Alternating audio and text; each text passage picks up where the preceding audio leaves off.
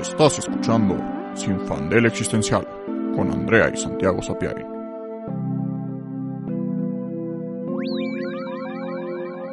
En el episodio de hoy, a millones de años luz.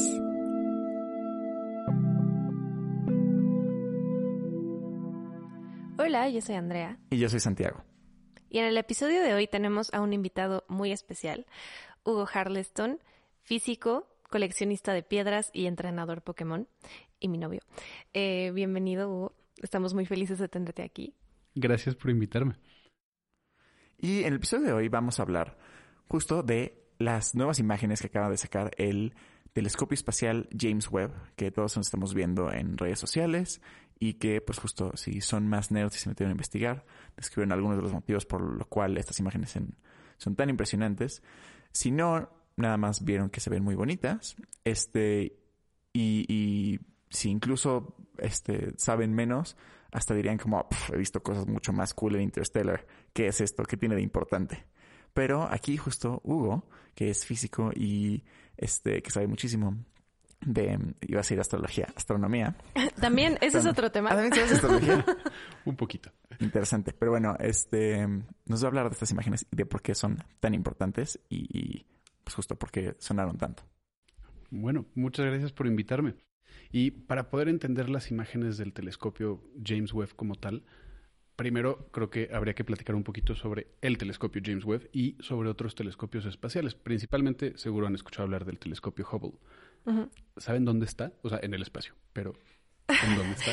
sé que no está en Texas, pero Sí, no, no no está sé en dónde está. Ni siquiera sabría decirte cómo sé dónde, o sea, ¿qué te voy a decir? En el cuadrante B. Ah, no, no, má- más este, allá de en qué punto what? exacto está ahorita, está justo orbitando la Tierra. Ah, O sea, está relativamente cerca de la superficie, a 200, 300 kilómetros de altura, creo, pero está orbitándonos todo el tiempo.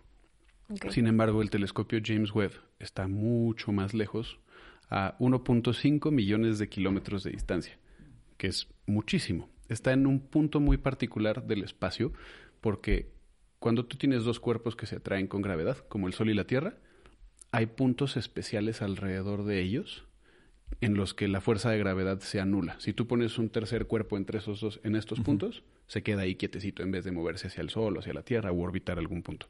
Y al telescopio James Webb lo pusieron en uno de esos que está más lejos, o sea, está el Sol, está la Tierra y después está el telescopio, a 1.5 millones de kilómetros de nosotros, justo para que no lo moleste la Tierra, no orbite nada y pueda ver todo lo que quiera. Entonces está muy lejos y aparte este ahí puede estar mucho más pendiente de lo que pasa. Por ejemplo, el Hubble al orbitar la Tierra, si está viendo una estrella que ahorita está encima de, de nosotros en México, en 20 minutos va a estar del otro lado del mundo en China y ya no la puede ver. Entonces tiene que esperarse y volverla a ver y esperarse. Claro. El James Webb puede ver todo todo el tiempo. sí, claro. O sea, es, bueno, o sea, justo hablando un poquito como de, de telescopios y de este, ¿cómo se llama? Como de fotografía y óptica básica, pues justo, o sea, o sea, el telescopio, un telescopio en la Tierra, viendo hacia el espacio, tiene varios problemas. Uno, pues justo la, la rotación de la Tierra, porque como dices, ¿no? O sea, si está viendo al mismo lado, pues la Tierra le gana y le da la vuelta y ya pierde eh, la estrella que está viendo o algo por el estilo. Dos, toda la contaminación de luz que hay en la atmósfera. Porque toda esa luz, pues justo este, está en el camino de la luz del espacio y entonces este, le estorba a, a la lente del, del telescopio. Y número tres, según yo, también importa, pero no, más bien- no, sí, seguro que importa. Este, la atmósfera y, y todas las madres de que físicas que, o sea, los satélites, este, el, el aire, Las la madres capa de ozono, o sea, o sea, todas las madres que hay entre, entre la Tierra y, y justo y ya la nada del espacio, este, le estorban al telescopio. Entonces, uno espacial, pues justo ya no tiene estos tres principales problemas y otros, y entonces puede ver mucho mejor y puede enfocar un, un objetivo mucho más tiempo. Porque justo como es un telescopio que está viendo una luz tan lejana, no es como una cámara que tomas clic y ya toma la foto en un segundo. Es como Este, una foto de larga exposición. Exacto, son Exacto, fotos de larga exposición. Entonces tienen que quedarse el lente abierto mucho tiempo recibiendo mucha luz este, para crear la imagen, como, como lo harías en una foto de larga exposición, este, justo con una cámara normal. Pero como es en el espacio, no sé los tiempos, me imagino que son tiempos de exposición súper largos Más o menos. O sea, justo regresando un poco a los telescopios en la Tierra, de las tres cosas que dijiste que los afectan, obviamente la rotación de la Tierra, porque pues no puede estar viendo al mismo punto todo el tiempo. Claro. La contaminación lumínica no tanto, porque la mayoría de los telescopios importantes que hay sobre la superficie del planeta están en lugares muy padres, extremadamente lejos de todo lo demás, de toda Mm. civilización. Por ejemplo, uno de los más importantes está en medio del desierto de Atacama. Entonces la contaminación lumínica no afecta tanto y aunque tenemos tantos satélites y cosas y justo basura espacial orbitando la Tierra, realmente no estorban. Porque por un lado son muy chiquitos y por otro, aunque son tantos, el espacio alrededor de la Tierra es tanto que no Claro. es raro que se encuentren. Pero lo que más afecta es justo lo que dijiste, la atmósfera terrestre. Cualquier cambio en su temperatura, el clima o ese tipo de cosas afectan cómo el telescopio ve al espacio y por lo tanto no ve tan bien como uno que ya está fuera de la atmósfera en el espacio. Eh, en cuanto al tiempo de exposición, ese varía mucho dependiendo de el tamaño de los espejos del telescopio, qué tanta luz pueden captar en un momento dado. Y eso es una de las maravillas del telescopio James Webb, porque, por ejemplo, el telescopio Hubble, que es el, el telescopio que llevamos conociendo toda la vida, tiene un espejo de 2.4 metros de diámetro, que ya es grandecito, ¿no? Más grande que todas las personas, ¿no? Más alto que nosotros. Y sin embargo, el telescopio Hubble, justo sus tiempos de exposición para tomar fotos del espacio profundo son de días o semanas, que está viendo Mm. al mismo punto. Al menos días o semanas agregadas, ¿no? Que lo ve, regresa a verlo, regresa a verlo, capta luz. Y el telescopio James Webb tiene un espejo de 6.5 metros de, de diámetro, mucho más grande. Y aparte es de un material mucho más este, reflectivo. Capta mucha más luz y la refleja a sus sensores principales porque están hechos de oro. Los de Hubble, la verdad, no sé de qué estén hechos, sé que no son de oro. Y entonces, por ejemplo, una de las primeras fotos del telescopio James Webb, que ya platicaremos más adelante de su campo profundo, eh, el James Webb este, tuvo un tiempo de exposición en esa foto de 12 horas y media. Es bastante, pero considerando que ese mismo lugar lo tomó Hubble en como tres semanas y todavía no vio tanta luz como el James Webb en tres semanas, es, te habla un poco del poder de este telescopio. Es Claro. impresionante. Eh, además, justo pues vamos a platicar un poco, no solo de lo que puede ver el telescopio, sino de todo lo que hay en el universo y las distancias entre las cosas, que, o sea, no solo en espacio, sino en tiempo, que nos hacen cuestionarnos la existencia todos los días aquí en el planeta. Justo, por ejemplo, ustedes saben a qué distancia está la Luna de la Tierra más o menos. Tal vez no en números, pero justo. Sí, sí, justo ese tenía ese dato porque siento que todos tenemos como esta idea de que la luna está más o menos cerca de la Tierra porque crecimos como haciendo estos modelos en primaria donde todos los planetas caben en una cartulina y puedes como poner todo juntito y se ve bien y siempre dibujamos como la Tierra, este, no sé, como el tamaño de una pelota de fútbol y, y al ladito del tamaño de una de golf, la luna y están ahí luna. juntitos. Y no, en realidad están lejísimos, este, y, y justo había un dato algo así como de que caben, este, 10 tierras entre, este, Justo, la más Tierra y la Luna o algo. O sea, no sé La distancia pero- creo que es de 380 mil kilómetros, varía un poquito, pero el dato interesante es que justo tú puedes poner todos los planetas del sistema solar entre la Tierra y la Luna y te sobra un poquito de espacio.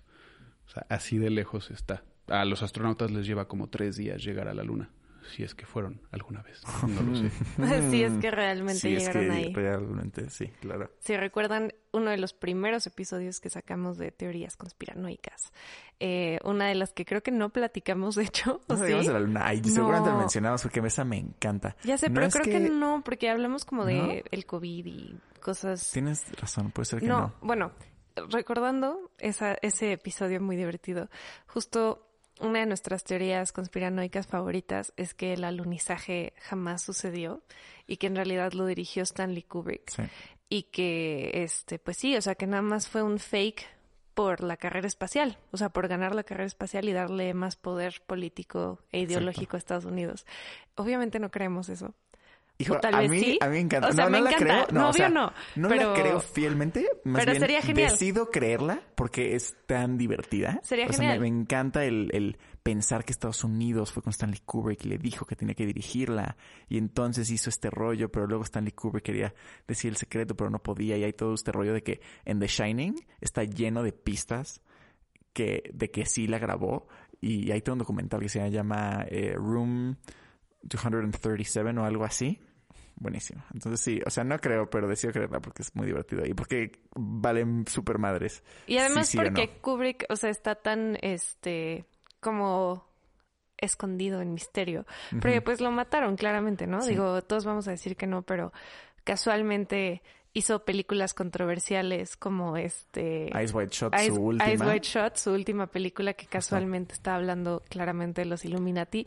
Y ¡ay! se murió. Sí, sí. Ups. Ay, le dio un infartito, un aneurisma y casualmente, este, su película llegaron a editarla y se llevaron cachos y los destruyeron. Súper casual, súper casual. y la sacaron como inconclusa. Y entonces, se- o sea, digo, sí se entiende, pero sientes como que hay algo que le faltó.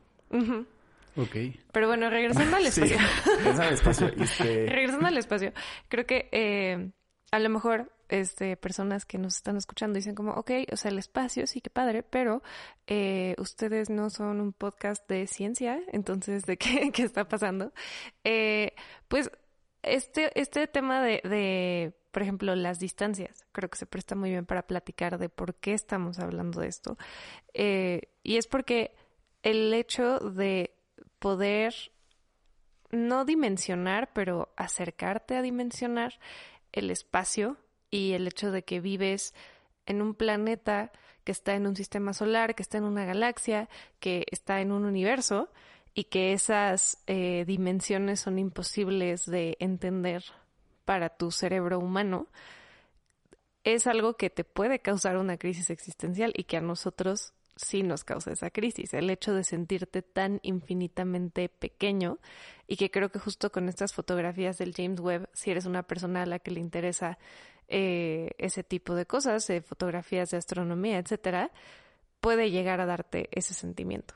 Exacto, porque pues obviamente todos sabemos que el espacio es enorme y es infinito y que hay billones, trillones de, de cosas en el espacio y que pues justo es enorme. Pero siento que es, es, nos repiten tanto y, y justo son cosas tan, distancias tan grandes que se vuelve una abstracción y que es como, ah, pues sí, el espacio es grande.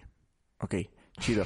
este, pero justo, o sea, son pocas las veces en las que de verdad podemos como ver y, y como interiorizar un poquito mejor la idea y el concepto. Y justo estas imágenes nos los demuestran muy claro y, se siente como más fuerte. Y siento que, o espero que ese haya sido el motivo por el cual ahorita fueron tan sonadas y las veía en historias de gente que en primaria me hubiera bulleado por haberme gustado el espacio. Y era como, "Ah, look how the turntables. Pero bueno, sí. Justo, justo. Estas fotos nos, nos hacen, o sea, nos permiten ver cosas que en realidad están, que son de un tamaño tan grande y están a distancias tan lejanas que nosotros simplemente no podemos imaginar. O sea, justo partiendo de, vámonos, así vamos a hacer un viaje saliendo de la Tierra y alejarnos a los, a los más lejanos confines del universo. Pues de por sí, como decíamos hace rato, estamos acostumbrados a ver fotos o modelitos del sistema solar con todos los planetitas bien juntitos en línea perfecta junto al Sol, pero en realidad, pues de por sí la Tierra y el Sol están ya bastante lejos, al grado de que la luz del Sol llega en ocho minutos a la Tierra y para nosotros la luz es prácticamente, o sea, viaja de manera instantánea a nuestros ojos. Tú prendes la luz en tu casa y no ves cómo va llegando a ti. Sí, pero claro. para que se tarde ocho minutos es mucho. Y es lo más rápido que conocemos, ¿no? Es lo más rápido, justamente. Nada sí. viaja más rápido que la luz. Exacto. Y luego dices, bueno, ok, pero los planetas no están tan lejos entre sí, ¿no? Y dices, bueno, pues si te digo que de el Sol a Júpiter es más o menos la misma distancia en su punto más cercano que en el punto más cercano de Júpiter a Saturno, que es solo, entre comillas, un planeta de distancia, y ya es muchísimo. O sea, ya se duplicó la Sí. distancia entre un planeta y otro que del planeta al Sol. Y eso, entre más nos alejemos, están más y más y más y más y más lejos. Por ejemplo, Plutón, que ya no es un planeta, en paz descanse, es este, desde que se descubrió hasta hoy, o hasta que dejó de ser un planeta, no ha dado una vuelta entera al Sol. Yo creo que se rindió. Sí, La verdad. Sí, sí, sí. Dije como... Ya, ya no soy un planeta, ¿ya para qué? ¿Para qué doy la vuelta? aquí? Perdón. Si nadie me está midiendo. Disculpas. Pero sí, sí, está cañón. Y, y justo esto de la luz, o sea, justo es, es lo más rápido que conocemos. Bueno, digo esto porque tengo la esperanza de que justo el, el universo en su infinidad este, descubramos cosas maravillosas, más rápidas que la luz. Pero bueno, justo la luz es lo más rápido. Y, es, y, y como es el estándar de lo más rápido, lo usamos para medir distancias, que medir en kilómetros se vuelve justo estúpido, ¿no? Como decías. A la Luna podemos decir que hay, ¿cuánto? ¿Como 300 mil, dijiste? 380 mil. Ajá, algo así. Pero de la Vía Láctea a Andrómeda, 2.3 millones de años luz. exacto, años luz. Si eso lo quieres medir en kilómetros, te sale un número No, bueno. estúpido que no puedes interpretar. in- interpretar. ¿Estúpido? Perdón, se me trabó la lengua. Estúpido que no puedes interpretar. inter- interpretar. Una disculpa. Es que fue tan Este, grande que no. Fue tan grande que no, no lo pude. No fue lo pude. Colapsamos ante Sí, la inmensidad. Estoy teniendo un stroke en este momento. Se cancela el Si podcast. están escuchando esto, llamen a una ambulancia. Exacto, no, Por favor. ya en serio. Este, justo, son números tan grandes que, que la forma más lógica de medirlas ya se vuelve como en, entre comillas, tiempo y decir, pues justo, si, si fuéramos lo más rápido que conocemos físicamente posible, llegaríamos en X años luz, o sea, años en los que estamos viajando a la velocidad de la luz. Y eso es una distancia, pues justo, enorme. Brutal. Y, y, ok, no, eso, o sea, o sea, un año luz eh, ya es una distancia brutal, pero empiezas a ver que justo las galaxias y estrellas y agujeros negros están a millones, billones de años luz. O sea, o sea, es- están lejísimos. Justo. Y entonces es todo el espacio que hay entre, entre nosotros y esas cosas, es, eso es el espacio del universo, eso es lo, lo increíblemente infinito y enorme que es. Y, y- y justo y completamente este mm, inalcanzable, ¿no? Porque en, en Star Wars este, tenemos este viaje, como, digo, el concepto de, de light speed, ¿no? Y que sí pueden ir a la velocidad de la luz. Este, pero ahorita, fuera de que no podemos ir a la velocidad de la luz porque, no sé, no tenemos naves que puedan hacerlo, teóricamente, si viajas a la velocidad de la luz, dejas de ser materia, ¿no? Más o te que... desintegras, o sea, como que no es Más o menos, posible. es- Y la relatividad de Einstein se foquea y empiezas, este, y justo ya acabas llegando en el futuro muy, muy lejano y se vuelve un desmadre. Entonces ni siquiera es como que físicamente sea imposible. Teóricamente seguimos sin como decir como, ah, ¿cómo podríamos hipotéticamente? Entonces es o sea, inconcebible que pudiéramos llegar o alcanzar. O sea, est- o sea, estamos de verdad en una esquina y estamos como atrapados en esta esquina del universo porque no tenemos las capacidades de, de ir más lejos que Marte. A lo mucho, justo. Sí, o sea, no podemos viajar a la velocidad de la luz porque teóricamente es la, la famosísima ecuación de Einstein de E igual a mc cuadrada.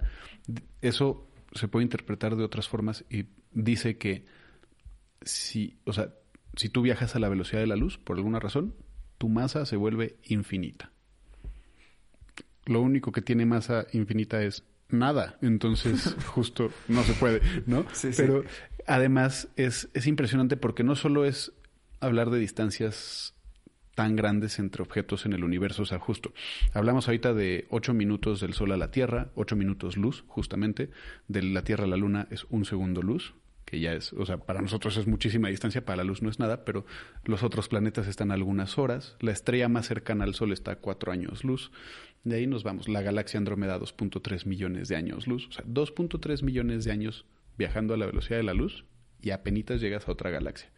Entonces, es muy interesante porque son distancias enormes, pero al verlas nosotros justo también es como viajar en el tiempo. También podemos platicar en, en sentido de tiempo. Si nosotros vemos a Andrómeda en el cielo, como está a 2.3 millones de años luz, significa que la luz que estamos viendo salió de Andrómeda. es contagioso.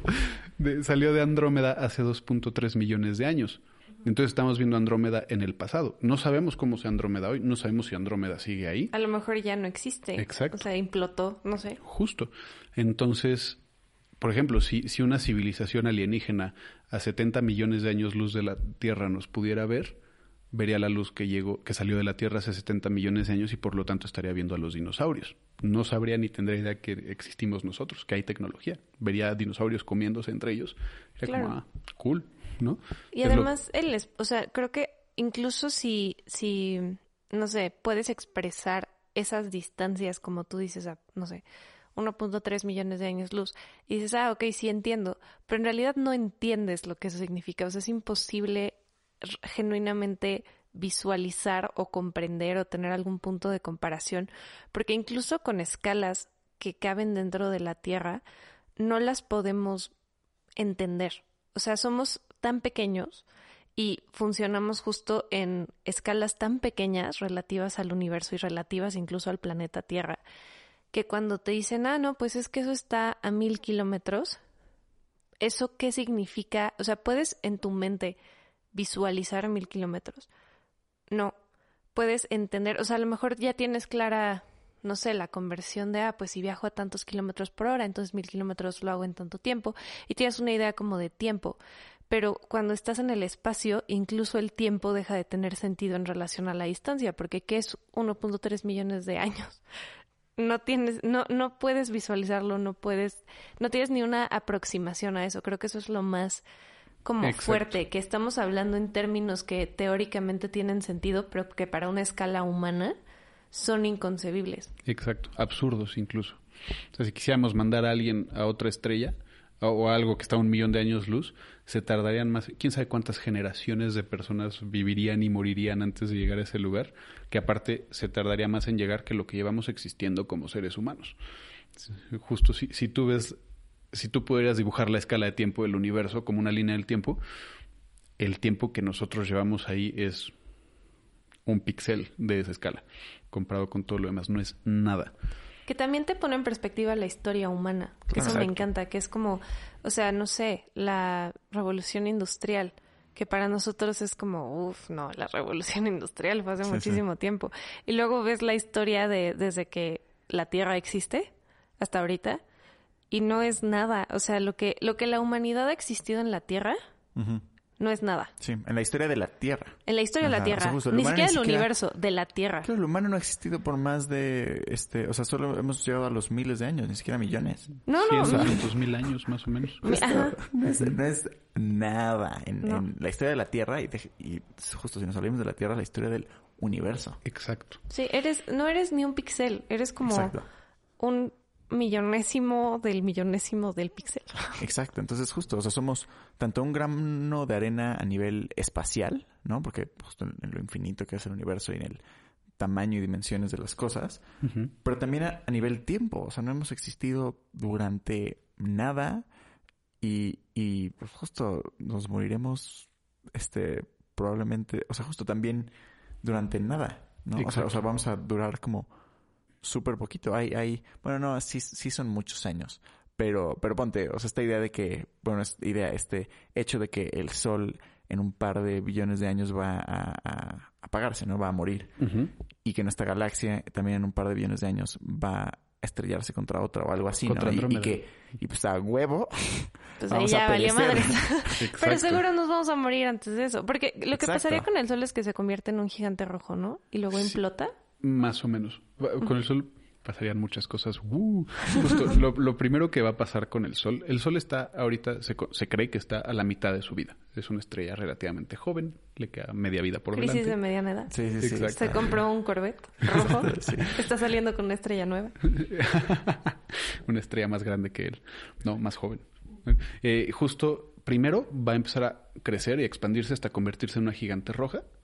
Y cuando haga eso todavía le va a quedar mucha vida por delante, pero cuando haga eso va a ser tan grande que se va a tragar a la Tierra en su órbita. Oh. O sea, si nosotros seguimos aquí para ese entonces, queramos o no, vamos a ser vaporcito, así un, granito en el Sol. Este, porque el Sol va a crecer, se va a tragar hasta la órbita de la Tierra, luego se va a hacer más chiquito y todo el material que salió hasta nosotros se va a expander por el universo creando una nebulosa como las que vemos en las nuevas fotos. Se va a hacer chiquito y va a tener varios ciclos así de hacerse chiquito grande en lo que expulsa material. Creo que en su punto más grande va a llegar a ser más o menos, creo que se va a comer hasta Júpiter o Saturno. O sea, es muchísimo el tamaño que va a crecer. Luego va a ser una enana blanca y va a haber una nebulosa alrededor de él y todos estamos muertos. Mm. Exactamente. Feliz, Pero va a pasar pues, a escalas cósmicas pronto. A escalas humanas no vamos a estar aquí para verlo. Y eh, por eso algo, ahorita me acordé también de, hicimos un episodio de Interestelar y creo que también por eso se me hacía tan absurda la idea del Doctor Whatever the fuck, no me acuerdo su nombre. Sí, sí, sí. Doctor Alfred. Doctor What's Your Name? Doctor Michael Caine. Ajá, Doctor Michael Caine. Este, su idea como de no, es que hay que salvar a la raza humana porque la especie. fue como, who cares? Sí, O sea, porque no hay, no hay como razón no egoísta para salvar a la raza humana. Sí. Porque en escalas cósmicas vale madres si existe la raza humana o no. O sea, no solo, justo esta idea de que es que eres un speck of dust, eres un granito de arena. No solo tú eres un granito de arena. Toda la civilización y toda nuestra especie es un granito de arena. No solo es a nivel individual. Pero creo que tenemos esta idea, pues, muy grandiosa y androcentrista y antropo- antropocentrista. También androcentrista es otra idea.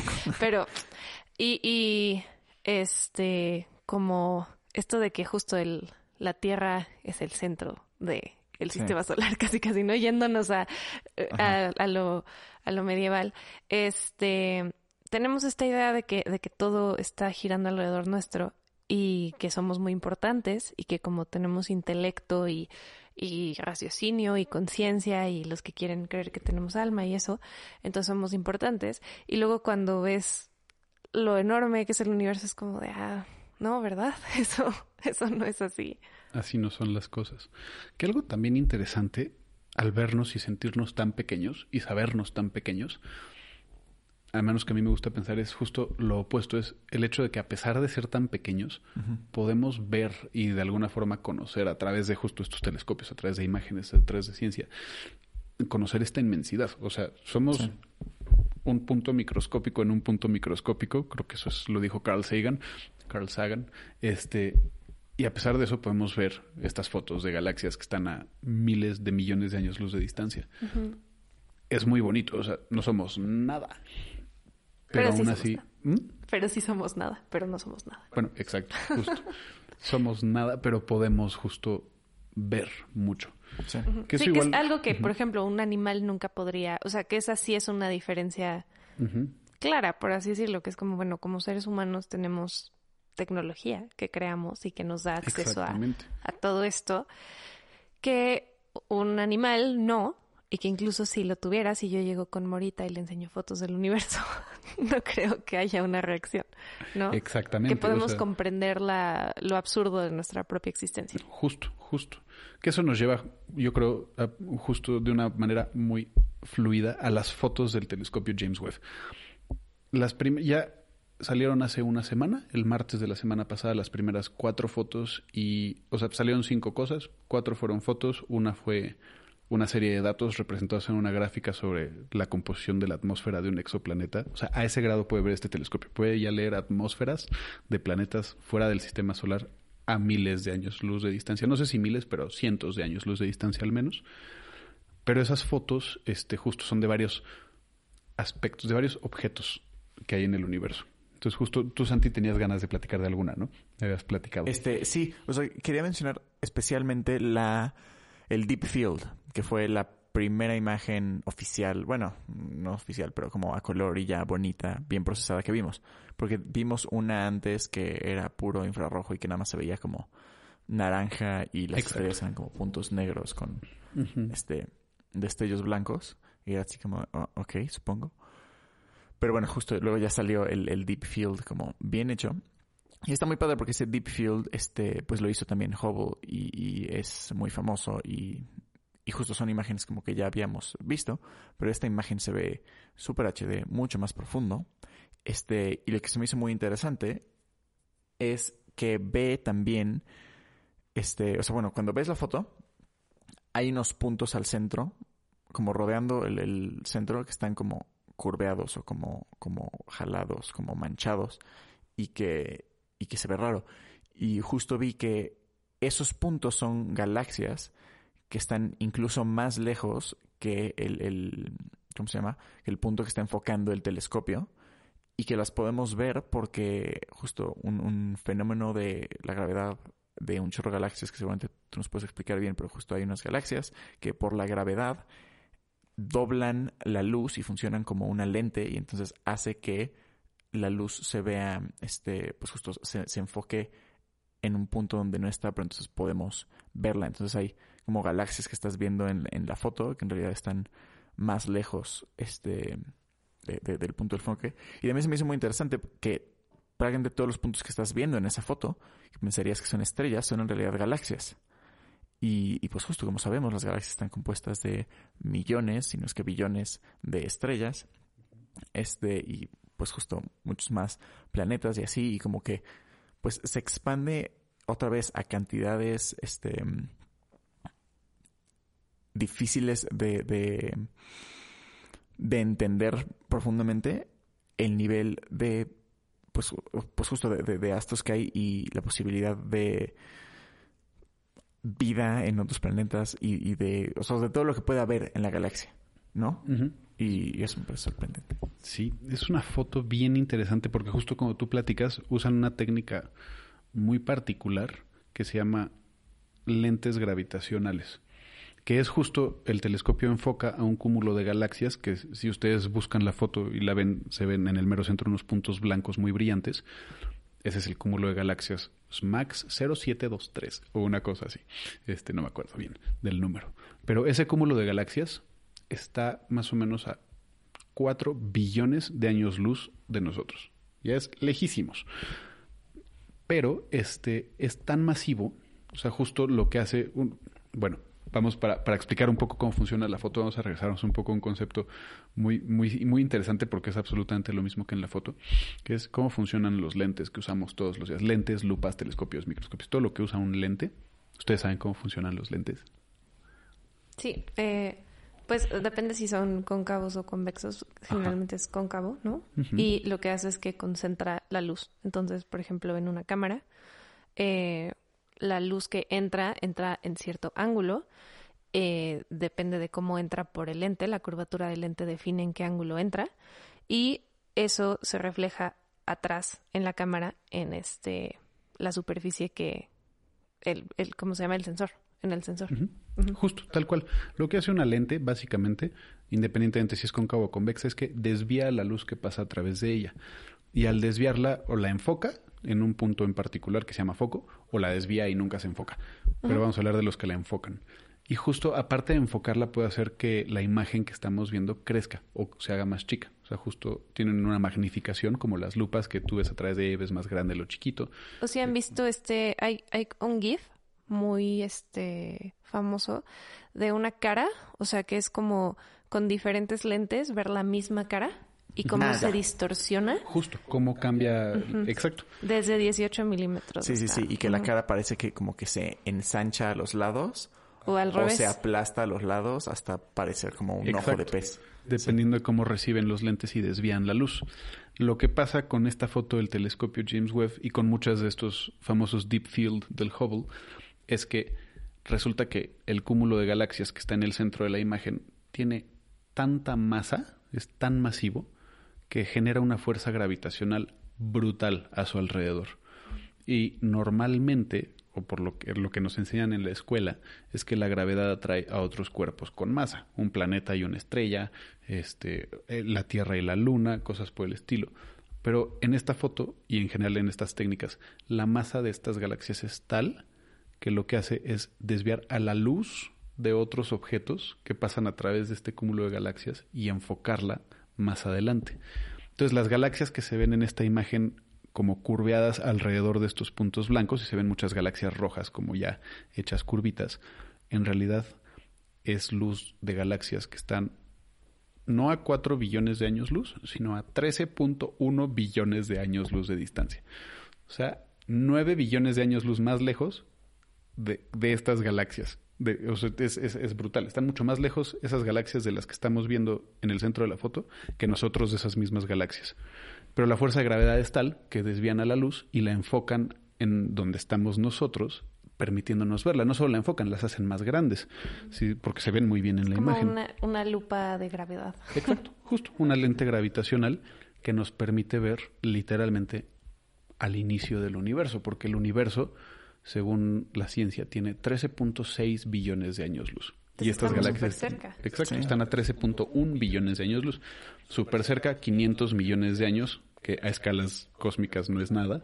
Pero a sería escala- posible, o sea, esto no tengo idea, pero si, si existiera una lente gravitacional que fuera de 13.6, ¿sería posible ver el Big Bang? Justo es, sí, bueno, más o menos. Este Ajá. telescopio tiene la capacidad de ver, eh, usándolo a su máxima potencia, que según yo todavía no se hace, tiene la capacidad de ver a unos cuantos cientos de millones de años después del Big Bang. Pero, bueno, a ver, nada más, bueno, justo un- un- una duda de lógica.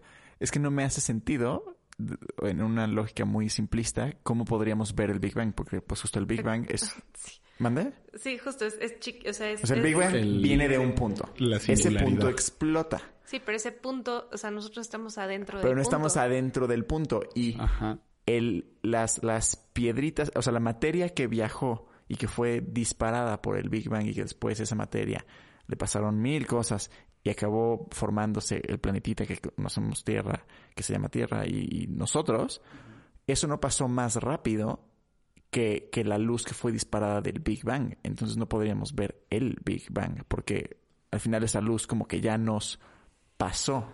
Ajá. ¿No? O sea, o sea, es mi lógica como más. Sí, más o menos. Justo hay un concepto, es bien confuso. Y nosotros, o sea, las personas que estudian física y más, no solo física, sino que estudian estos temas de física, tampoco las entienden muy bien. Ah, bueno, Hay pues no estaba tan mal. de- Exacto. No, Pero es un concepto que llaman el cono de luz. No sé si han escuchado sobre el cono de luz No. en cosas del espacio. No. Justo se supone que el Big Bang, o sea, donde inició el universo, la singularidad, era un punto en medio de la nada, que de repente explotó y salió todo lo que hay hoy en día. Entonces se pueden imaginar una línea del tiempo horizontal y en un extremo está ese punto. Luego, este, justo a- ese punto explota en el Big Bang y entonces a través del tiempo se va extendiendo como un cono. Imagínense la línea del tiempo es el centro y hacen una línea diagonal hacia arriba y hacia abajo, tal cual dibujando un cono alrededor de esta línea. Adentro de ese cono es todo lo que hay en el universo expandiéndose hacia los lados a través del tiempo. Está muy difícil explicarlo sin, sin tener una imagen, pero busquen, busquen el cono de luz y en Google les van a aparecer 37 mil imágenes al respecto. Y entonces justo nosotros estamos en algún punto a lo largo de esta línea. Pero como la luz se tarda tanto tiempo en llegar y realmente el Big Bang no, esto suena muy confuso y muy raro, pero no tiene o no sabemos si tiene un lugar fijo en el universo. O sea, no es como que pasó en la coordenada 000 o lo que sea. Entonces, la luz que salió del Big Bang, que no ha llegado o ha sido interceptada por algún objeto, sigue viajando por ahí, por el universo. O sea, podríamos estar todavía sin que llegara la luz del Big Bang a nosotros. Justamente Pero- nos sigue no llegando sentido, esa porque- información. Y esa luz se ve rara porque no se ve como luz visible. O sea, no vamos a ver un punto explotando. Justo lo que pasa. Hay un concepto que se llama radiación de fondo, que es muy importante en el universo porque es justo la radiación que viene del Big Bang, la llaman, que esa sí se ha detectado. Y es muy chistoso porque la descubrieron unos cuates que no me acuerdo muy bien de la historia, pero estaban más o menos como instalando una antena de televisión. Ah, eso Como, sí es lo había escuchado, sí. Estamos detectando algo raro, o sea, como ruido, ¿no? O Sí. sea, ellos querían pues ver su tele y estaban instalando y dicen, como, no, pero es que esto no viene de ningún lado. Hicieron sus estudios y resulta que esa- ese ruido que detectaban era el ruido del Big Bang, no de su programa de las 5 de la tarde. Entonces, este, con distintos tipos de instrumentos, se llaman telescopios, pero telescopios que no ven luz visible, como el James Webb, bueno, el Hubble, todos esos, detectan esa radiación, porque sigue viajando por el universo. Ahí está. Y nosotros la podemos encontrar. Aunque Pero si encuentras la dirección de la que viene, es que viene, o sea, no importa en qué dirección del universo veas, encuentras esa radiación. Por eso te digo, no se sabe dónde fue el Bang, es como viene de allá. ya. Pero es que, o sea, justo, porque ahí el problema es el concepto de la nada. O sea, según yo, ese es el problema. Justo. Que era un punto en la nada. Pero ¿qué es la nada? O sea, porque si la nada, si te imaginas la nada como un espacio vacío, como un cuarto vacío, pues el cuarto tiene coordenadas. Exacto. Pero Pero la si nada- la nada es la nada, o sea, si No la existe. nada Bueno, sí, claro, genuinamente es que no es la- nada, ajá. Entonces no hay coordenadas. O sea, porque si explota el Big Bang, explota hacia dónde. Sí, ¿Cómo o sea, no explota explotó una- dentro de un espacio. Más bien era todo explotando. Hijos, que sí, está muy denso. O sea, ese es el es problema, que no se puede... Justo, ¿no? Con este telescopio, con el James Webb, puedes ver a cientos de millones Ajá. de años del Big Bang, que es justo cuando se formaron las primeras galaxias. Que es más o menos lo que ves aquí, se puede ver un poquito más. Con otros telescopios se ha podido ver más allá, pero son telescopios que detectan radiación particular, que es justo las ondas de radio, se llaman, este, que son o sea, es, es, una forma de la luz, las ondas de radio, y entonces los detectan como justo como, si ustedes estuvieran viendo la tele sin señal, que se ven puntitos así blancos y negros por todos lados. O sea, no, no es una imagen que digas, oh sí, estoy viendo una estrella, o estoy viendo. Es una radiación así uniforme que está distribuida por todo el universo. Si tuviéramos un telescopio lo suficientemente poderoso, podríamos ver que hay atrás de esa radiación en el tiempo, justo al Big Bang. No se tienen instrumentos así todavía, pero seguramente van a existir. Tal vez no veamos el Big Bang en su momento de suceder, pero sí muy cerquita. Que también en otra crisis derivada un poco de esto, eh, qué conveniente, ¿no? O sea, que no podamos ver el inicio, que haya una pared en medio, que haya un como glitch. Mm, y digo, otra vez vamos a lo conspiranoico, pero justo, o no tan conspiranoico, porque también se ha hablado de esto muy seriamente, pero ¿qué pasa si justamente somos una simulación? O sea, ¿qué pasa si, si todo hay, hay muchas teorías, ¿no? La de el último, eh, ¿cómo le decían? La teoría del, del, Last Wednesday o Last Thursday o algo que todo el universo se creó. Tuesday.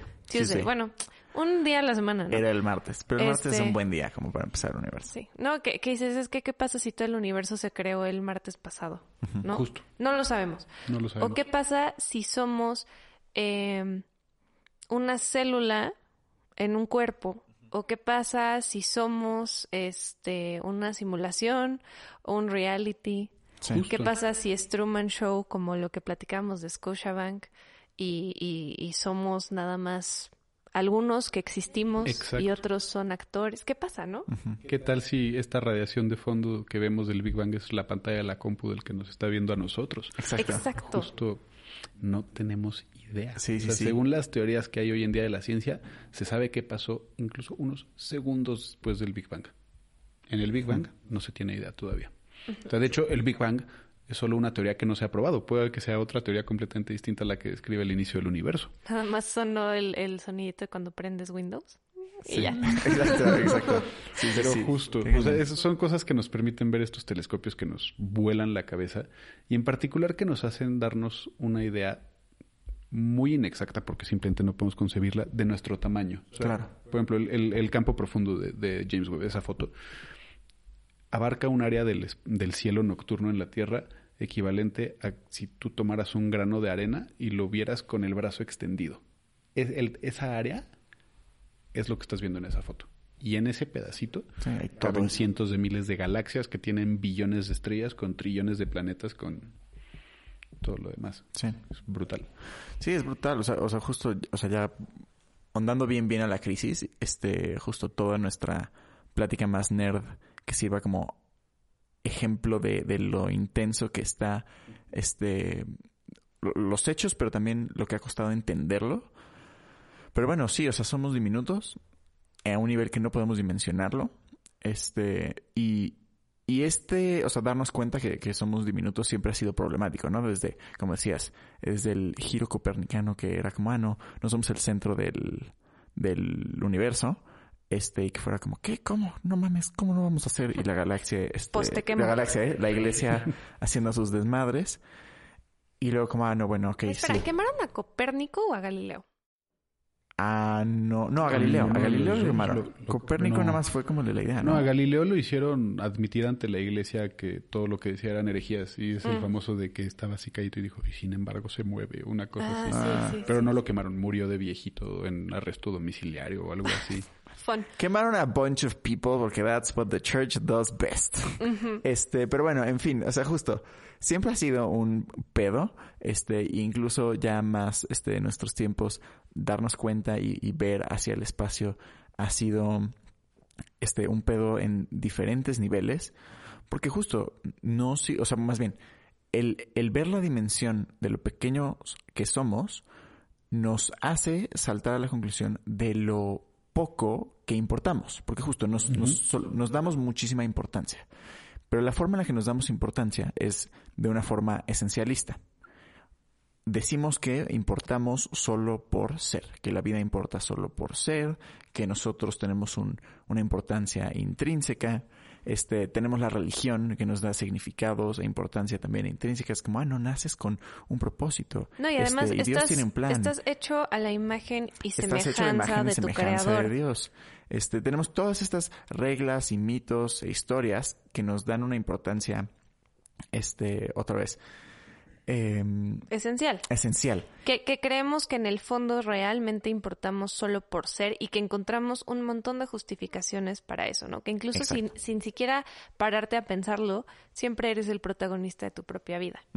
Que cuando entonces estas dimensiones de espacio y tiempo nos demuestran lo chiquitos que somos, lo interpretamos como que somos completamente insignificantes, que todas nuestras este, ideas de importancia eran mentira y que en realidad nos estábamos engañando y que entonces, ¿qué pedo? Cu- ¿Cuál, cuál es el significado, no? Y, y entonces, pues justo, o sea, eso es de las crisis más este, básicas, ¿no?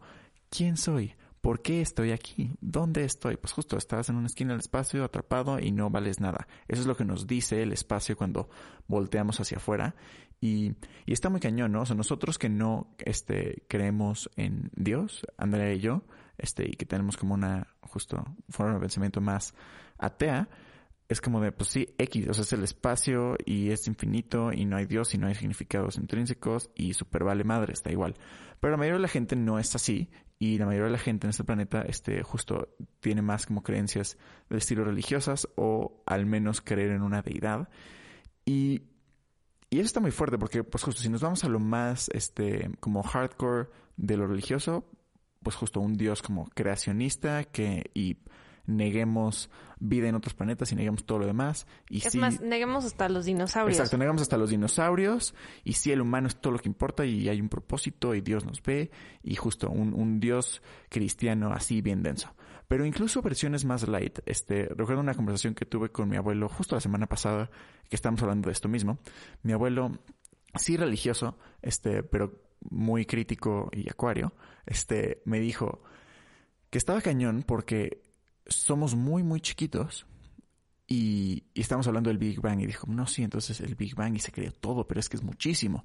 Y dijo, y, y lo que está este, muy fuerte es que todo lo hizo Dios, pero entonces ese Dios es el Dios de todo y, y siempre pensamos que Dios como que solo es de nosotros, pero al final todas las religiones este, lo interpretan diferente, pero todos, o sea, es el mismo Dios para todos los humanos, pero entonces el mismo Dios para todas las plantas y para todos los animales, y, Dios es el Dios de los sapos y del pasto, y de los planetas y de las galaxias y de las estrellas, y es el Dios que hizo absolutamente todo. Entonces, ok, o sea, si ya vamos a, a, a creer en Dios, pero seguir teniendo un pensamiento crítico de los hechos que hemos aprendido con la ciencia, pues entonces Dios hizo todo lo que estamos viendo en estas imágenes y hizo todo lo que conocemos. Entonces ese Dios, o sea, me parece como un, un salto lógico bastante obvio, pues no nos hizo a su imagen y semejanza porque nuestra imagen es un, una fucking coincidencia pendeja de que había este justo eh, carbono y e hidrógeno y shalala y éramos peces y casualmente la celulita se dividió de cierta forma para que nos para que nos viéramos como nos vemos y, incluso nuestra forma de pensar es completamente dependiente de nuestras emociones y nuestro cerebro y nuestro cerebro y la anatomía de nuestro cerebro. Entonces nuestra imagen tanto física como mental y emocional es una coincidencia, o no una coincidencia, pero es un, un una manifestación sin, sin significado ni chiste. De, No, y además una inevitabilidad, una inevitabilidad del caos. O sea, porque, a ver, si el universo es infinito y las posibilidades son infinitas, entonces no sería una locura pensar que hay una combinación infinita, una, una posibilidad de combinaciones infinitas y de condiciones infinitas en diferentes planetas y etcétera. Y es como, pues sí, obviamente, de alguna manera tenía que haber vida en algún planeta en un universo tan infinito. Exacto. No, y, si, y si suponemos, si nos vamos por el camino suponiendo que sí existe un Dios, que, o sea, un Dios como lo, como lo describen las religiones, que nos hizo a su imagen y semejanza, ¿tú crees que ese Dios nos pondría en la esquina más lejana del punto más chiquito del universo, así escondidos de todo. O sea, no. Sí, exacto. En todo caso, si existiera ese Dios, tendría forma, no sé, de galaxia o algo así. Justo había un comentario que vi compartido cuando salieron estas fotos de web con la foto esta del campo profundo que decía como tantas galaxias y tú crees que Dios se preocupa por si alguien es gay o no. O sea, justo, es, es, es realmente muy egoísta y estúpido pensar de esa forma porque es ponernos como el centro del universo otra vez. Sí, exactamente. Cuando realmente somos la cosa más chiquita este, en, en un universo en el que si existe un Dios justo sería el Dios de absolutamente todo lo demás. Y es, o sea, no- seguro tal vez ni siquiera sepa que existimos, ¿no? Somos un byproduct de su creación. Claro, claro. Y justo en un universo con infinitas posibilidades, pues también no es difícil entonces asumir basándonos en probabilidad que seguramente existe vida en otros planetas de alguna forma. Igual y justo no es una vida que necesite agua y no es base de carbono y no es como la conocemos y no es obviamente este, ¿cómo se llama? Ay, cuando tiene forma humana. Antropomorfa. Antropomorfa, sí, justo. no, no son alienígenas antropomorfos como los vemos siempre en las películas. grises o los Ajá, reptilianos. exacto, que tienen brazos y piernas y dos ojos como nosotros, sí. Una serie de justo.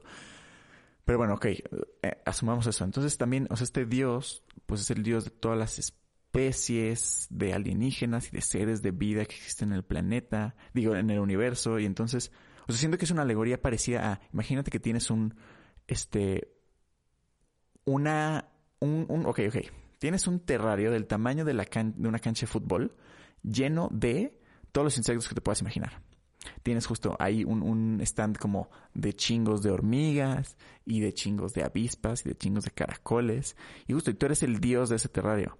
Tú no eres ni caracol, ni hormiga, ni avispa, ni nada. Y tú no piensas como avispa, ni como hormiga, este, y no te preocupas individualmente de cada hormiga, ni de cada este insecto. O sea, incluso si sí hay algún tipo de fuerza creadora, que digo, no creo, pero, pero asumamos, este, justo por, por este juego de lógica, pues tendría que ser algo infinitamente, o sea, más bien, algo completamente incomprensible Para la mente humana. para la mente humana Justo. y que no funcionaría con nuestros preceptos pendejos humanos. O sea, por ejemplo, me choca esta idea de pensar que este, este, que la espiritualidad tiene como esta forma como de progreso, ¿no? Y que entonces, ah, sí, desarrollas tu alma y hay como no sé qué, y, y creces y tienes muchas vidas, porque claramente es una idea humana de, de progreso ascendente, ¿no? De ir subiendo de nivel y Hasta de ir cambiando de vida. Hasta es capitalista y es como, obviamente no. Y como lo decía también en otro episodio hablando de estos temas, si tu idea este de cosmovisión o de religión se parece a algo que existe en la Tierra, en la humanidad, seguramente no es. Porque, Sí, porque, porque es tan pequeño, es muy reduccionista, o sea, la manera en la que pensamos, por ejemplo, este rollo religioso de la moral, o sea, que es como, no, es que esto sí está bien y esto está mal, es como, ¿de acuerdo a quién? exacto. A nosotros. ¿Y tú crees que nosotros, los humanos, somos tan maravillosos e inteligentes y omnipotentes como para saber los conceptos del bien y del mal? Que Sí, justo sí. para un creador, si lo quieres ver así, significa que creó todo. Y dentro de todo cabe lo que nosotros designamos como bueno y como malo. Entonces, o sea, es esta dicotomía absurda como del cielo y el infierno, que es como, a ver, si Dios es el poderoso, entonces claramente Satanás no puede ganar, porque lo creó él, Sí, sí. porque él creó el mal y por lo tanto también sería el mal. Sí, sí, sí. O sea, son todas estas falacias lógicas que, que existen en la religión y en estas creencias que hay que, que deconstruir y que analizar mejor y que este tipo de imágenes y de eventos y de descubrimientos científicos nos hacen voltear el ojo hacia estas creencias y hacia nosotros mismos y cuestionarnos por qué creemos todo esto, qué tan este lógico es en el sentido de literal la lógica como más básica de si A y B es C, entonces D es tu mamá. Este porque justo hablando de la moral, o sea, ok, entonces si hay un sistema de moral esencialista, que entonces justo hay un bien absoluto y un mal absoluto, entonces en el planeta donde la vida son seres hechos de plasma, No pueden ser gays. ¿no pueden ser gays? No pueden ser gays. Y si no hay Exacto, género ¿no? en ese planeta y si ni siquiera hay relaciones sexuales, o sea, o sea, neta, o sea, es, es como otra vez, es una, algo reduccionista, súper humano y súper limitadamente humano a niveles pendejos que, que es como de obviamente esas no son las reglas del universo. Obviamente el universo no funciona a nuestra escala diminuta de cosmovisión, cultura, moral, creación, ni ideas sociológicas.